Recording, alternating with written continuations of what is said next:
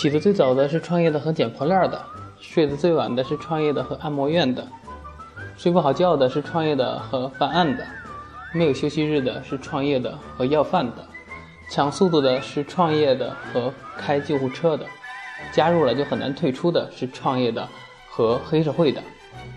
感谢收听 FM 五二四四五四，听金辉唠网络营销，今天是第七唠，今天我们唠的主题是创业者的窘境。上一期分享了你为什么创业，很多创业者朋友非常喜欢，所以决定再做一期跟创业有关的节目。在此感谢各位对金辉的支持。今天呢，国家已经开始不断的鼓励创业，目的是以创业带动就业，但同时也使得国内瞬间涌起不计其数的创业者，他们可能是你的朋友，你曾经的员工。你曾经骂着烂泥扶不上、烂泥扶不上墙的那些人，创业者的不断增多，造成各个行业的都人才济济，所以我们都经常听到类似的话，比如“哎，现在什么都越来越难干了”。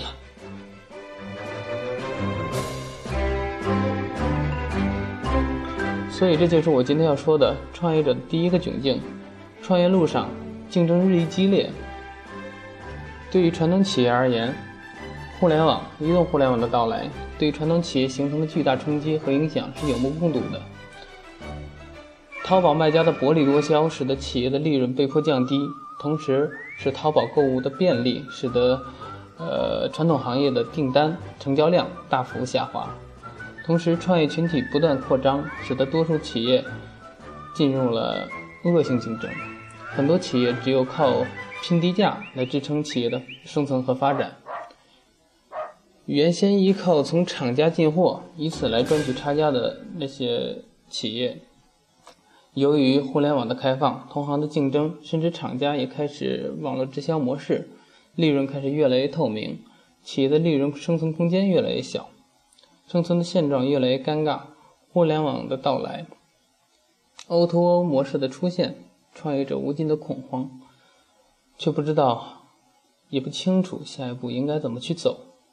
对此，我的建议是：第一，拥抱变化。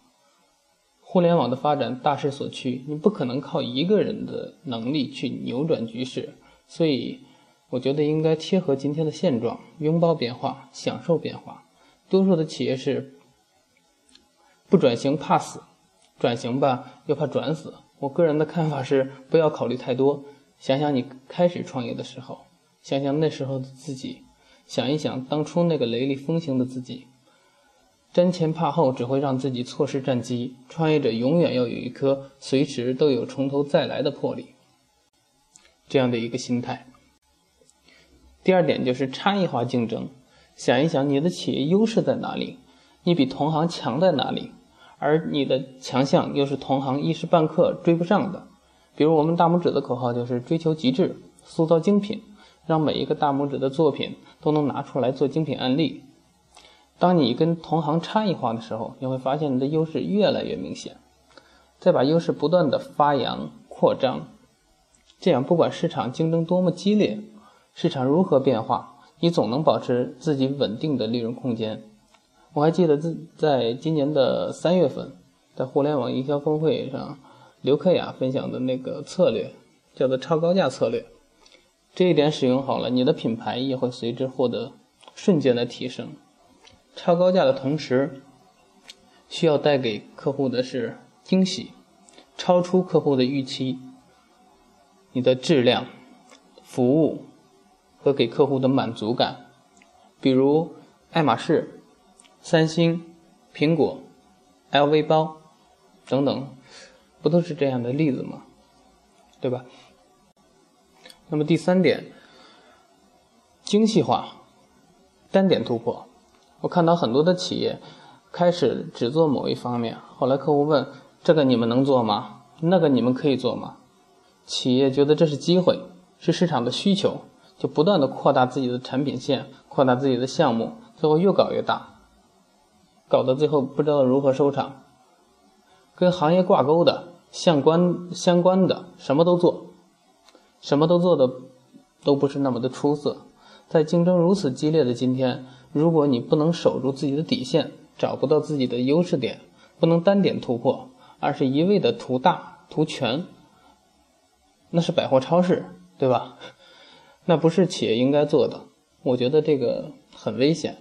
到今天为止，我一直在重复这么一句话，就是，啊，我一直觉得创业者这个群体是最可爱、最单纯的、最善良的。这也是我做大拇指为什么要服务中小企业创业呃创业者这个群体的原因。昨晚有一个网友在 QQ 上问我，有什么好的项目或者创业的点子吗？我反问他说：“你觉得什么样的人才是你所谓的好？是什么样的项目才是你所谓的好的项目呢？”在我的眼里，没有不好的项目，关键是。在这个经营项目的这个人，我个人就很佩服那些跑在行业创新前沿的创业者们。就像雷军说的那句话，现在已经，嗯，大街小巷都在说这句话，现在很流行，就是“台风来了，站在风口上的猪都会飞”。但真正能够把握风向的人能有多少？据风投们的数据来看，VC 经过。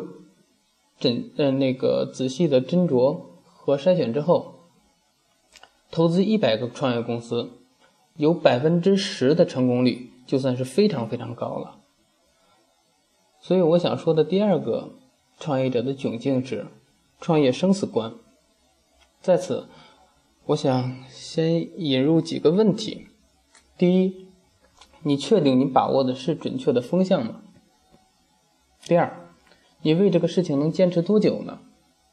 第三点，你觉得你能顺利拿到风险投资吗？第四，你拿不到风投的话，你用自己的钱还会去做这件事情吗？我希望跑在前沿的朋友们，可以好好的去问一问自己这几个问题。前面的两两个问题我不多说，我只说一个第三点和第四点，风险投资不是谁。都能那么容易拿到的。如果真那么容易的话，我想我们国内的今天的创业环境一定会更好，更多的好产品、好项目会涌现出来，到我们的眼前。所以，呃，在你做项目的时候，一定不要去奔着风险投资去去做。想一想，我们最初的那个想法是来干什么，而它是不是现实？是不是贴合市场？那么，刚才说的第四个问题，如果你拿不到风投的话，你会用自己的钱去做这这件事情吗？我无数次的问过圈内的好友们，很多好友都这么回答我，他们说，反正也不是自己的钱，就试一把呗。我觉得可以，应该有市场。在此，我想说。那么，如果你是是你自己的钱，一点一点你自己积累起来的资金，你还会去这么玩吗？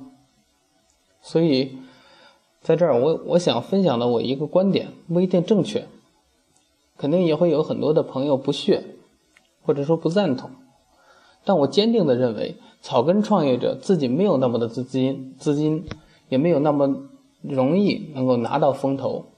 应该专注在那些相对成熟的市场中寻找空白市场，进而去填补市场的空白。就像我刚才说的一样，对吧？你去填补市场的空白，或者要不你就走差异化路线。当然，这仅是我个人的观点。嗯，但在这里呢，我还是想要向这个跑在前面的朋友们致敬。致敬，不好意思，你们的魄力和精神是我非常敬佩的。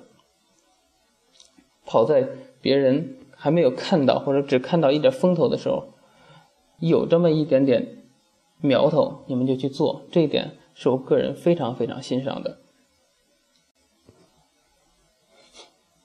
创业者的第三个窘境是不被认可，不被理解。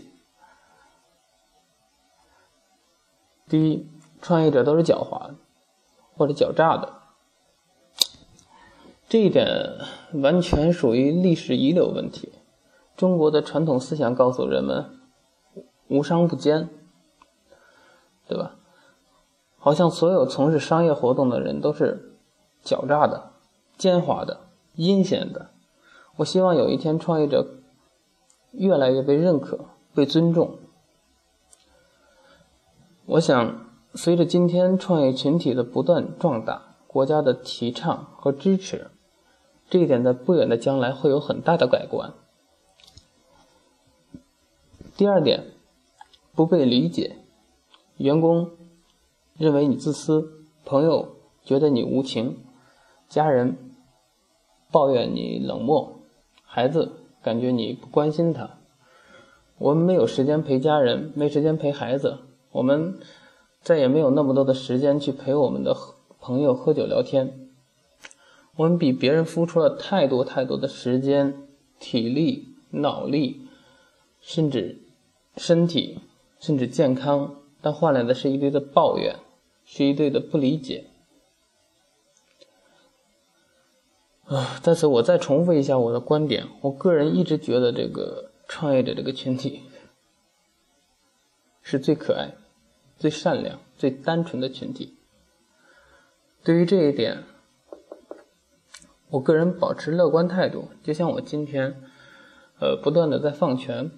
当你把工作放下的时候，或许你会发现，多陪陪家人，多跟员工交交心，多跟朋友聊聊天、喝喝酒，其实并不像想象中那么复杂，或者那么难以办到。我记得在一次培训中，有一个老师曾经讲到，如果你的企业，呃，在你离开一段时间还能正常运转。而且业绩、你的产品质量不受任何影响的话，或者受影响不大的话，这才算是企业管理及格的水平。再次分享给各位创业者，我们以此共勉，共同努力吧。好了，今天的听金辉唠网络营销就是这么多，感谢您的收听，这里是 FM 五二四四五四，我们下期再见。